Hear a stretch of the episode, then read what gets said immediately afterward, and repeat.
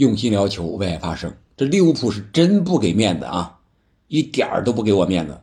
昨天我刚在节目中说了，利物浦争四有戏，是吧？他们靠着运气，靠着莱斯特城后卫费斯的两个天外飞仙的乌龙球，逆转了莱斯特城。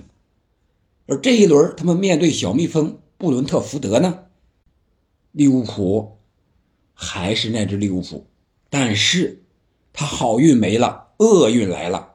这比赛一开始，我就觉得利物浦本场比赛有点危险。为什么？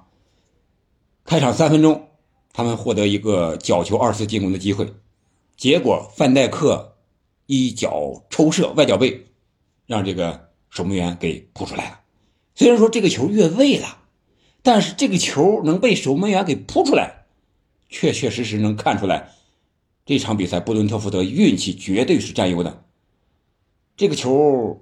大家如果看了视频的话，能感觉到，几乎就是下意识挡那么一下，挡那么一下，然后这个球向球门方向滚过去，正好一个弧线，擦着这个立柱横梁顶上，落在这个球网上面，就差那么一点点没进，是吧？既然是越位了，进球无效，你打进了也行啊，嗯，这都进不了。说明你利物浦的运气太差了。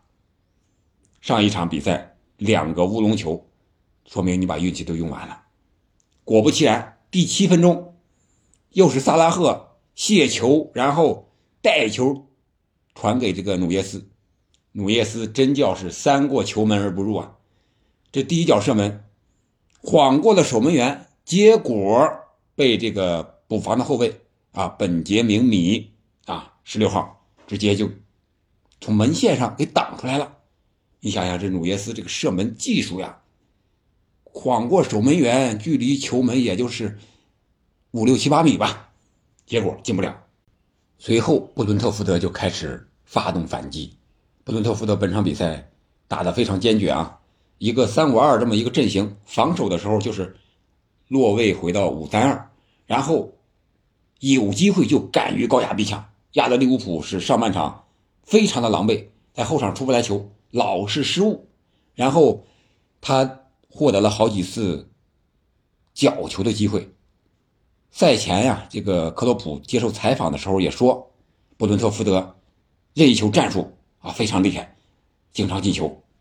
结果本场比赛，他明知道人家任意球厉害，角球厉害，但是就是防不住啊。第一个进球就是角球的机会，第二十分钟。这个球是谁呢？是弹到科纳达的腿上、膝盖上，弹进了球网，也是一个乌龙。哎，你想一想，这就是足球场上的江湖啊！出来混，早晚要还的呀。上一场你让人家进了两个乌龙，这一场接着你就还给了一个布伦特福德，然后这还没完呢。第二、第三个角球，布伦特福德都进了。只不过 VAR 一看，都有这个很小的越位啊。第二个角球是这个维萨从门线里边出来，然后补射进去，越位。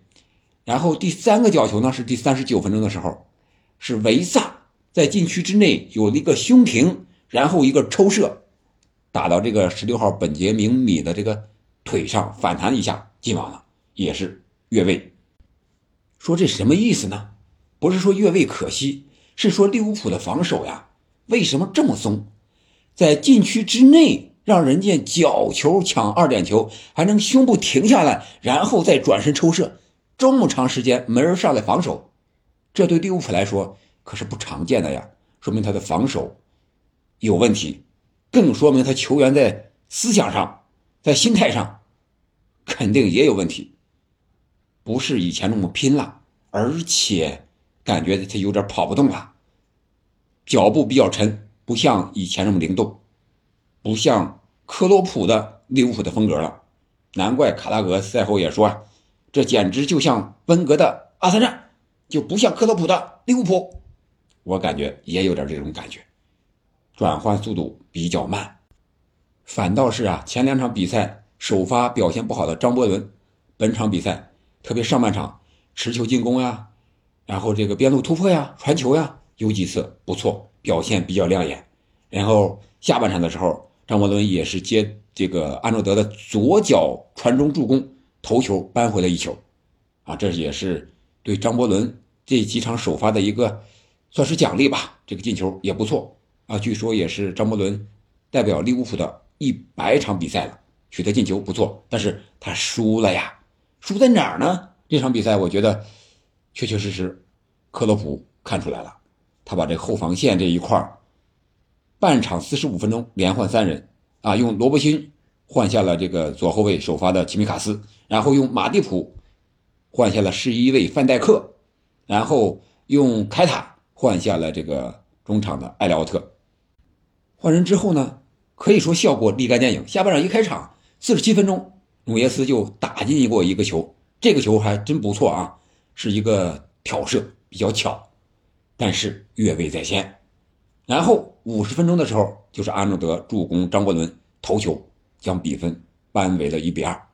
但是呢，随后呀，这个利物浦又陷入了这种就像温水煮青蛙这种感觉，他想用慢节奏把这个布伦特福德的这些人啊给斗出来，是吧？然后我再。抓紧时间转移再进攻，但是感觉利物浦前场这些队员是打不了阵地战的，没有那么细腻。人家这五后卫布伦特福德站的是啊，非常的有序啊，在防守上不给利物浦一点进攻的空间啊。虽然他们也是长传也好，中路突破也好，边中结合也好，使了不少办法。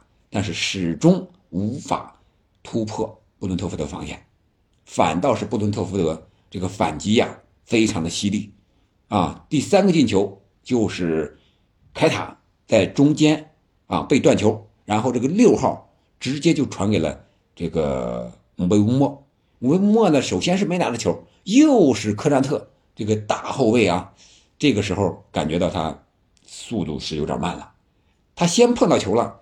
然后，在他倚住身体的同时，准备回传门将，结果武贝莫这速度快，直接就撞了那么一下，科纳塔直接倒地了，然后球没传出去，直接就武贝莫的脚底下直接推射，就攻破了阿里松的球门，比分就是三比一。这个球赛后，克洛普说这裁判有问题，依我看，在英超这个尺度绝对是没有任何问题的。肯定不会吹的，有身体一个正常的对抗，稍微有那么一点接触，是吧？不可能说是就吹犯规了，这个球就不算了。我想，这个球的关键是在哪儿呢？是凯塔拿球那一下都被抢断了，没有队友过来帮助他阻止对手的反击。他带球的时候，没有人有很好的接应点。才导致了凯塔这个球丢了，啊，所以说这个是克洛普是利物浦的问题，就是球员之间相互的接应不像以前那么流畅顺畅了，可能和球员的体力有很大的关系，也和球员的心态，我觉得也有一定的关系，不是特别积极了，战斗意志不是那么的强了。那这场比赛一输呢，他排名依然是没有超过热刺，是。两分之差，排在了第六位，争四还有机会，但是如果是这种状态的话，肯定是越来越难了。哎呀，这个利物浦啊，真是要争点气啊，给点面子好不好？前期节目刚说完，你这这不打我脸吗？对吧？开个玩笑啊！我希望啊，利物浦在克洛普的带领下啊，能够重回正轨。好了，这就是我对这节目的一个看法，你怎么看呢？利物浦争四有没有希望呢？欢迎在评论区留言，我们下期再见。